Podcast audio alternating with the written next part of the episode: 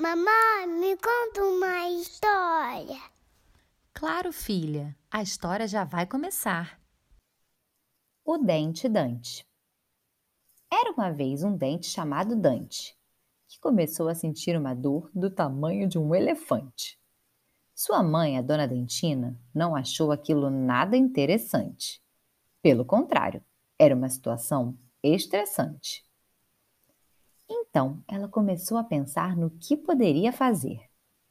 Alguém precisava ajudar o seu filhinho, que estava a sofrer. Mas afinal, quem cuida dos dentes quando ficam doentes? Essa é fácil. São os dentistas, médicos que cuidam dos dentes da gente. Eles têm a função de deixar todos os nossos dentinhos saudáveis. Por isso, quando o assunto é escovar os dentes, são zero maleáveis. Eles nos explicam sobre a importância de cuidar deles muito bem. Afinal de contas, se não o fizermos, podemos até acabar ficando sem. Eles também nos ajudam quando temos algum problema em nossa boca. O fazem com muita atenção e carinho, para que ela não fique oca.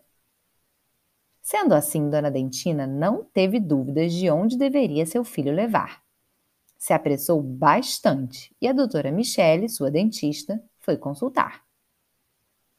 A doutora foi clara e objetiva.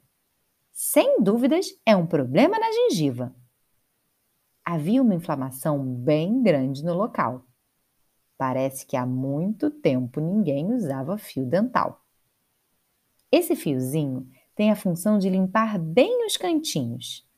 Assim, não deixamos para trás nada de comida, nenhum restinho. O dentinho Dante morava na boca da menina Isabela, que a abriu bem grande para a doutora Michele poder trabalhar dentro dela. E após um tempinho, ela resolveu o problema. Ufa! Dante não precisava mais se aborrecer com aquele tema. Isabela aprendeu a cuidar ainda melhor dos seus dentes que de agora em diante ficariam ainda mais contentes. E o querido Dente Dante só teve uma opção: ficar bem limpinho e branquinho dentro de um grande sorrisão. Se você gostou, curte e compartilha.